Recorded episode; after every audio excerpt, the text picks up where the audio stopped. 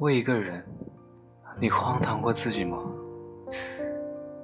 为了一个人，我丢弃了一张长途车票，错过了一场亲友宴席，手写了一首蹩脚韵诗，